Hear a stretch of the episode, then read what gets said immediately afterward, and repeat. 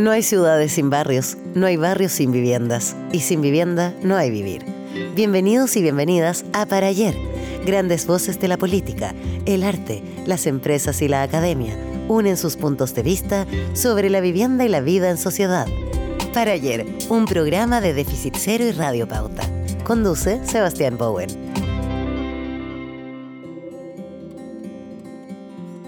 Muy bienvenidos a un nuevo capítulo de Para Ayer, programa en conjunto entre Déficit Cero y Radio Pauta.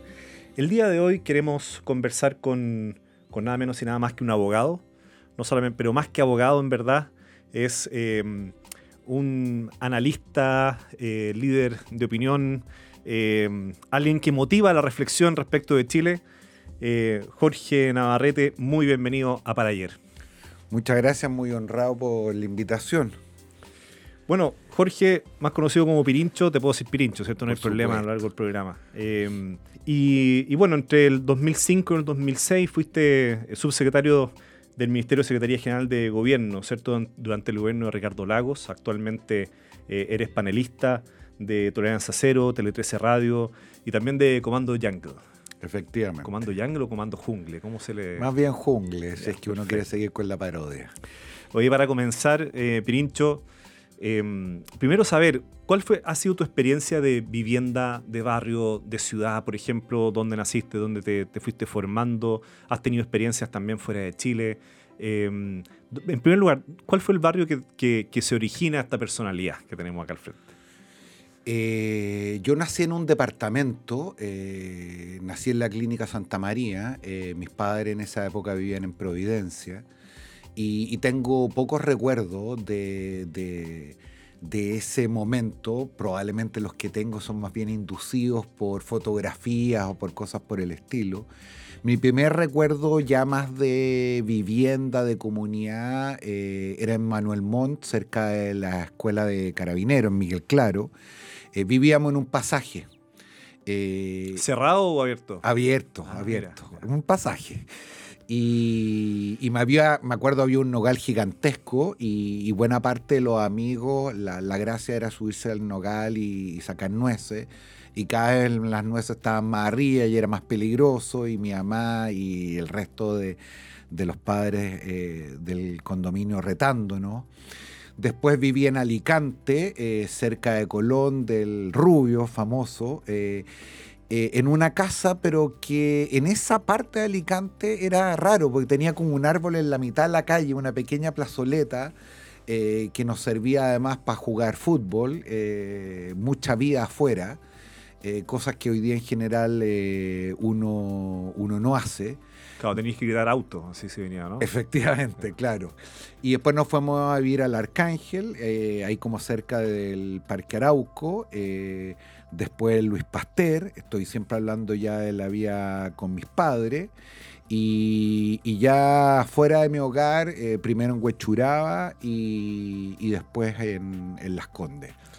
Yo te diría con todo que mi aproximación más nítida, más genuina, más impactante con la vida de barrio eh, fue el privilegio de haber podido vivir en Madrid eh, durante cinco años. Y ahí estuviste, estudiando un doctorado.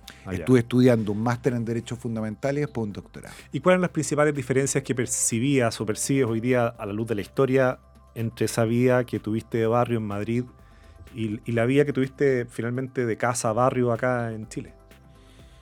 Yo te diría que una fundamental, y lo voy a expresar de la siguiente manera. Eh, el mayordomo que cuidaba en mi edificio, su hijo estudiaba en el mismo colegio que estudiaba mi hija que era un colegio que estaba a una cuadra y media de distancia. El hijo de ese mayordomo, como mi hija, como yo, como el mayordomo, nos atendíamos en el mismo consultorio de salud, consultorio de salud público en la esquina, muy prestigiado. Bajábamos a tomar café en la misma taberna, abajo. Eh, y ahí fue la primera vez que entendí por qué los españoles no se tratan preferentemente de usted y se tratan de tú, cualquiera sea su condición social.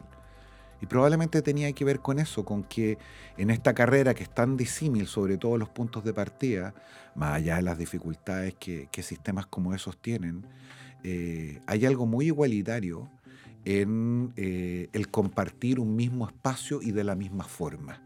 eh, y sentir que si a mi hija o al hijo del mayordomo, de Pedro en este caso, eh, a uno le podía ir mejor o a otro peor, iba a depender menos de la familia donde venían y más de su esfuerzo, de sus méritos y sus propios talentos. Y al hacer la analogía con Chile, es únicamente del, del tipo de sociedad, política pública, vida urbana que se tiene o también hay elementos que tú podrías percibir que son más bien culturales, de la forma en que nos tratamos, de la mentalidad o están mezclados? ¿Cómo te explicas esa distancia entre la experiencia más igualitaria eh, de, de, vida, de barrio que viviste en Madrid con la experiencia que se vive acá en Chile? Yo creo que lo que a nosotros nos pasa de repente que a rato hemos perdido la capacidad de asombro. Mira, sin querer exagerar, probablemente menos que antes, pero todavía en Santiago, tú a una persona le preguntas dónde vives y cuando te contesta probablemente te contesta cinco preguntas al mismo tiempo. Según donde una persona más o menos vive, uno puede calcular cuál es su ingreso medio familiar, que a su turno depende de si estudió o no una carrera profesional, que a su vez depende de la posibilidad de estudiar un colegio particular pagado de las pocas excepciones que tienen colegio público, que a su vez depende de la suerte y nada más que la suerte de la familia donde nació. Muchas veces el lugar donde uno vive en Santiago determina si tienes cuenta corriente y en qué banco. Y haber perdido la capacidad de asombro respecto de esa brutalidad y en lo que significa que no es simplemente una coincidencia estadística, probablemente me parece a mí está en el centro de nuestros principales problemas. Tú estás hablando ahí directamente de la segregación, que no es únicamente eh, social, económica, sino que tiene una expresión territorial. ¿Cierto? Y por lo tanto, como hay una segregación, te permite de alguna manera sacar rápidamente conclusiones de todas las dimensiones de la vida únicamente en el lugar en que estás viviendo o naciendo, ¿cierto? en, ese, en esa perspectiva, siendo la segregación de los principales problemas eh, sigilosos y profundos que tenemos en nuestro país, ¿por qué nos cuesta tanto enfrentarla? Yo diría que por varias cosas. Primero, eh, por ignorancia. Eh, y porque suponemos que nuestra propia prosperidad, eh, capacidad de tener éxito y ascenso está ineludiblemente acompañada con la comunidad y con el resto de las personas que comparten esa comunidad. Eh, esta idea de que mezclarse, integrarse es una suerte de retroceso para los que están más arriba, una especie de lastre, eh, está profundamente arraigada. Y si tú me apuras todavía, este que sigue siendo un país pobre, eh, muy aspiracional y a ratos bien arribista, eh, entiende incluso como clave del éxito del punto de vista personal o familiar el hecho de abandonar esa integración y empezar a compartir con comunidades donde se sienten pares. Claro, la segregación no es únicamente la pobreza, es de la riqueza también. Ciertamente. Estamos conversando con, con, Pirincho Navarrete sobre varios temas de la vivienda, el barrio, la ciudad, pero finalmente la vida en comunidad en Chile.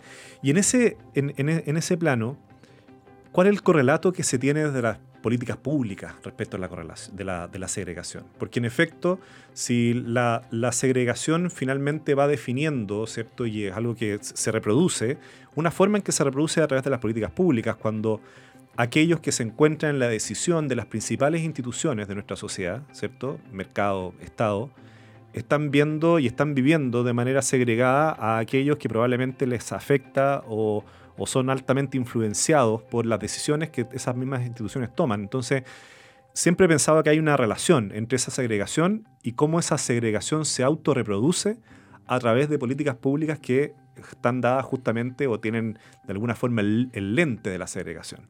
Entonces se nos, se nos escabulle la segregación inconscientemente a los chilenos y chilenas a través de las decisiones institucionales.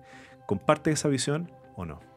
No solo la comparto, te diría yo que incluso un poquitito más brutal, a ratos es políticamente poco correcto decirlo, pero tú, yo y un grupo importante de personas somos parte de dos o tres generaciones eh, respecto del cual eh, el proceso de recuperación democrática estuvo muy fuertemente ligado no solamente a la reconquista de las libertades civiles y políticas, sino que a enfrentar el principal flagelo que tenía este país, que entre otras cosas eh, apuntaba a un 40% de la población bajo, bajo la línea de, de la pobreza.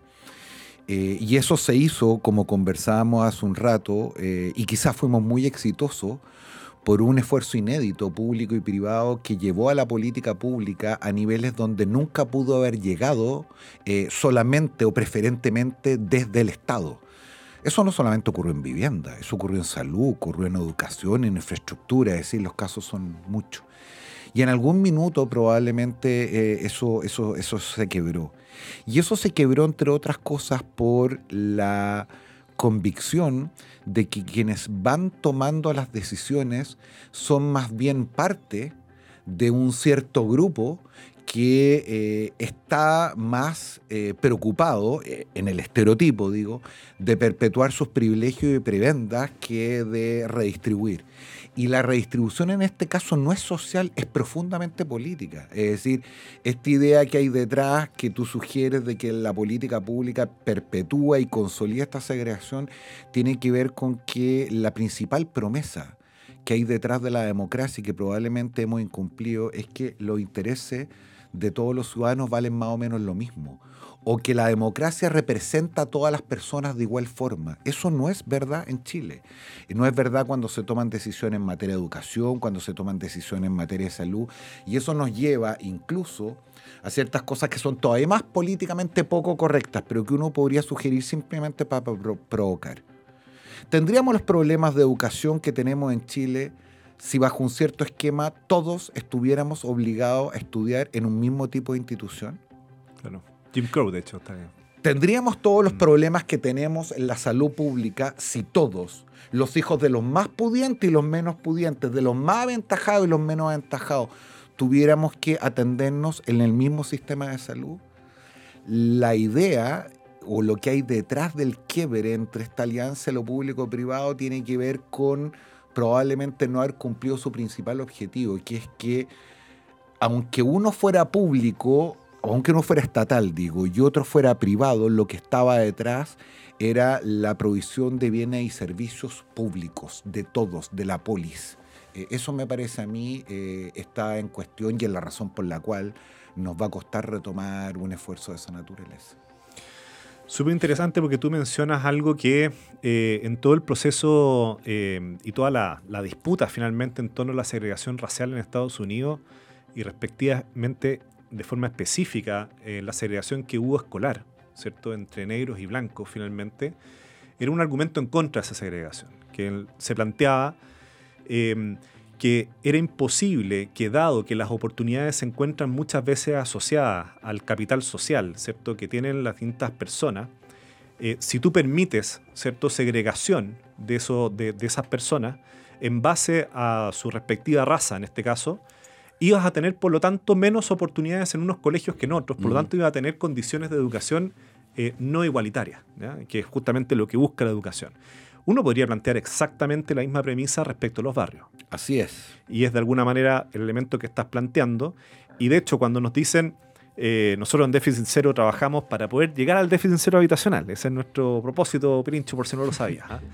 Eh, y en este muchas veces nos dicen, bueno, pero eso es imposible. Nosotros decimos que no, es posible. ¿Y por qué?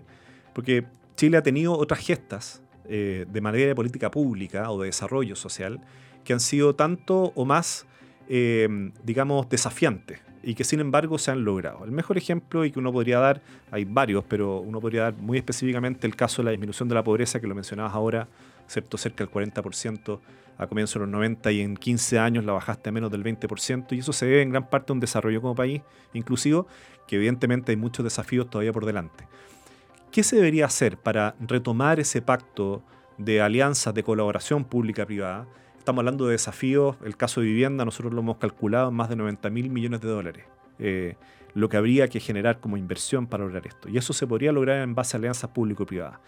Pero ¿cómo se debería hacer para que justamente no se produzca de nuevo un quiebre, ¿cierto? Si es que uno tuviera la, expectativa de retomar un pacto eh, pro desarrollo inclusivo del país, y específicamente en el tema de vivienda o en otros ámbitos, pero para que no se vuelva a producir ese quiebre que tú estás mencionando que se produjo eh, y que discontinuó de alguna manera las alianzas público-privadas que fueron desde un punto de vista tan efectivas para Chile en su momento. Es una difícil pregunta, más bien una difícil respuesta, eh, porque yo creo que lo que está detrás de ese quiebre, como de otros que hemos experimentado en los últimos 20 años, es una profunda crisis de, confianza, de confianza social. Eh, que tiene una dimensión política, tiene una dimensión empresarial, pero cuando uno mira, por ejemplo, los datos en América Latina y compara contra tus propios indicadores, Chile es un caso bien excepcional, donde la confianza respecto de eh, lo que nosotros mismos creemos que hacemos o podemos hacer, una de las caídas más bruscas justamente ha sido la, de Chile. Y, siempre me gusta ejemplificarlo con esta metáfora, porque pese a que soy abogado, eh, en Chile tenemos una cierta desviación de creer que estas cosas las arreglamos con ciertas normas o instrucciones, olvidando que hay una cierta base de compromiso fundamental detrás. Y la metáfora es la siguiente, cuando tú enfrentas una luz verde, ¿Por qué pasas? No pasa porque haga el ejercicio racional de que está enfrente mm. tuvo una luz roja y si se pasa una luz roja, un carabinero le podría sacar un parte. Uno pasa porque hay un pacto básico, civilizatorio, el cual incluso uno checa la seguridad de sus seres queridos. Ese pacto dice, luz verde se pasa, luz roja se para. Eso es lo que está quebrado en Chile. Y por lo tanto, si no recuperamos esa capacidad de confiar en el otro, eh, esa capacidad de hacer cosas junto con el otro, y eso que acabo de decir es la definición más elemental probablemente de la política, eh, de que en eso estamos dispuestos a socializar entre todos los costos, eh, como también los beneficios, la capacidad para proyectar estos desafíos a 20, 30 años y no al gobierno de turno, eh, eso por el lado de la política y por el lado del mundo privado, de las empresas, entender que ese viejo discurso de que su gran contribución a la sociedad era generar riqueza, dar empleo y por eso pagar impuestos por sus legítimas utilidades, esa es la definición de valor privado y cómo las empresas empiezan y el mundo y el mundo no estatal empieza a generar valor público. Y podríamos estar probablemente toda la tarde discutiendo qué es lo que significa eso, pero para mí o para ti como ciudadano, una empresa tiene valor público cuando, aunque no tiene nada que venderme, yo no tengo nada que comprarme. Me parece que es importante y que cumple una función en la sociedad. Si uno junta esos dos polos, entre lo público y lo privado, creo yo que estamos más cerca de reeditar un trato como el que se quebró en Chile. Y en ese ejemplo del semáforo que pusiste, con la luz amarilla, ¿frenas o aceleras? Buena pregunta. Lo que sí estoy absolutamente seguro, que es que lo que nos ha venido pasando es que un poco da lo mismo. Porque si un día nos volviéramos todos locos y decidiéramos saltarnos las luces rojas, no habría norma, no habría carabinero, no habría nada que pudiera resolver esta cuestión el entendimiento de que esto es una responsabilidad nuestra y que nuestra conducta es predecible y predictible por el lado del otro, es lo que resuelve esto. Entonces, la pregunta no es qué haría yo, es qué espera el resto que yo haga o que todos hagamos cuando enfrentemos una amarilla. Si el pacto es en amarilla pasa o en amarilla paras, da lo mismo. Lo importante es que eso sea parte del pacto. Ese pacto tú remites finalmente al concepto más profundo de solidaridad, ¿cierto? No, no, la idea de lo que me sobre y lo dono, ¿cierto? La caridad, etcétera, sino solidaridad eh, se usa, de hecho, en construcción como la viga solidaria. La viga solidaria es la viga que si tú la mueves, todo lo demás se mueve, está, está, compenetrada, interdependiente del resto. Em, y de alguna manera esa solidaridad y ese pacto em, es un elemento bien central de la cohesión social y la cohesión social está asociada a tener reglas comunes y reglas que más o menos respetamos, ¿cierto? Y que todos podemos esperar que el resto las va a respetar. Em, se ha planteado en los últimos tres años que es necesario hacer una suerte de actualización de esas reglas comunes. La mejor forma de ejemplificarlo es con un proceso constituyente. Y de hecho, se ha mencionado que este proceso constituyente es como la construcción de una casa común. Em, pero parece que, nos cuesta construirla. Mm. Entonces, ¿en qué estamos con esa construcción?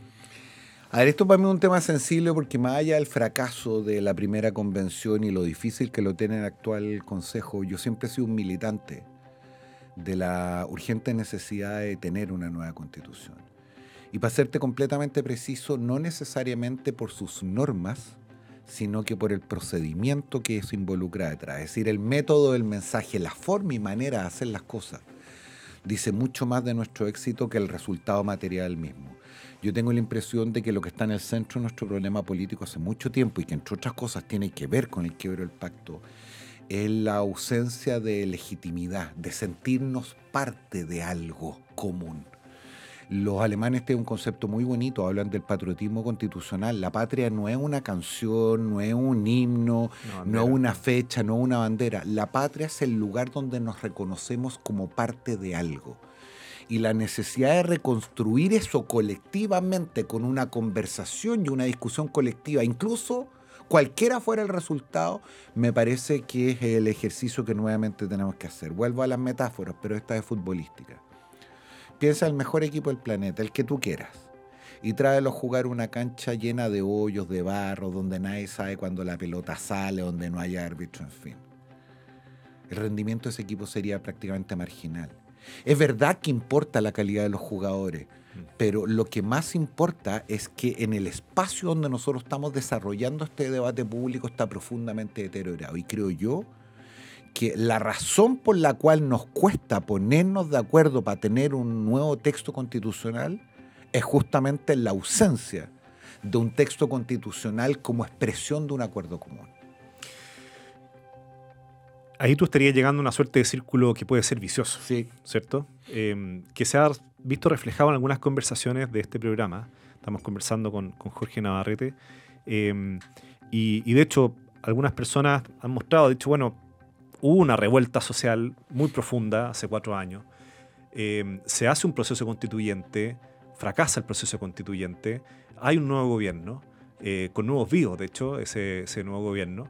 Hay un nuevo proceso constituyente que está en un momento crítico. Eh, ¿Qué queda? Digamos, ¿cuál, es la esperanza que queda para, para, seguir avanzando?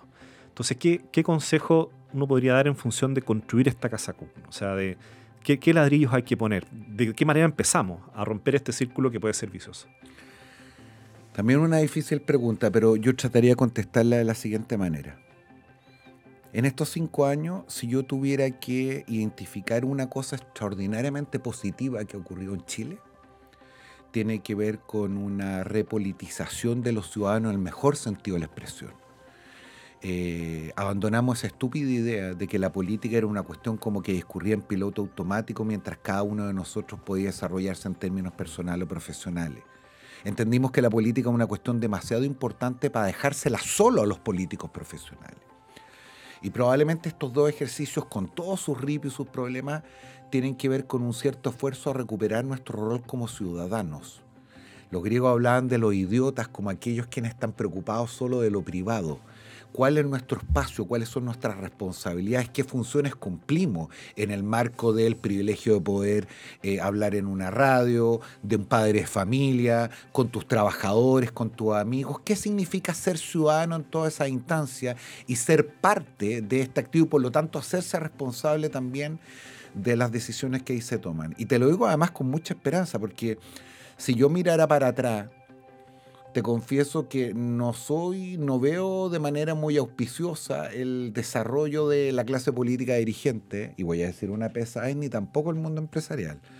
A lo que yo hoy día le tengo más fe eh, es justamente eh, a una cierta intuición básica, una cierta resiliencia ciudadana que en momentos difíciles no ha eh, corregido cuando cada uno de nosotros, por razones distintas, había perdido un poco la brújula. Bachelet, segunda vuelta, obtiene un porcentaje que nunca habíamos visto hasta esa fecha. Cuatro años después, Piñera saca la votación más alta que ha sacado la derecha en la historia de Chile.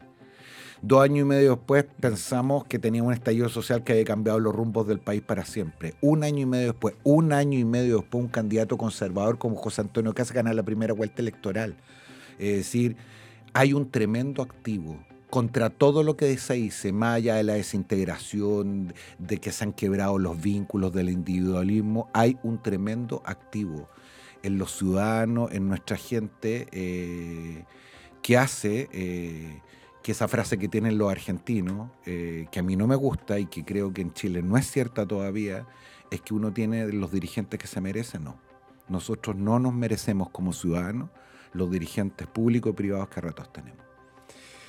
Nosotros decimos que para retomar esta, este, esta cohesión social finalmente, este, este pacto, em, se necesitan propósitos em, y un propósito común. Lo, he visto además trabajando en comunidades que no, hay nada más potente cuando hay un propósito común. Te puedes agarrar cuantas veces queráis, pero finalmente cuando hay una meta común y que te das cuenta que están todos necesarios en función de esa meta, em, se tiende a colaborar, ¿cierto? A generar estas reglas. Em, y, nosotros creemos que, la vivienda, los barrios, em, pueden ser un propósito común que impulse el desarrollo eh, inclusivo en Chile. Así que muchas gracias por tener esta conversación hoy día con nosotros, Jorge, eh, buscando propósitos comunes, buscando nuevos pactos y sobre todo, comparto, eh, entendiendo que el principal activo que tenemos está en el tejido social, está en los ciudadanos, está en las ciudadanas, que, con su sentido de comunidad muchas veces van, van mostrándonos caminos. Tenemos que saber a veces leerlos nomás. Así es, y por mi parte muy agradecido, se me hizo corto, una conversación entretenida y quizás nos vamos a volver más adelante. Siempre me he preguntado cómo hablas tan redactado. Estoy, realmente impactado, así que me, gustaría aprender esa, esa virtud de Jorge. Muchas gracias por estar hoy día con nosotros. Gracias a ti, un abrazo grande. Esto fue para ayer.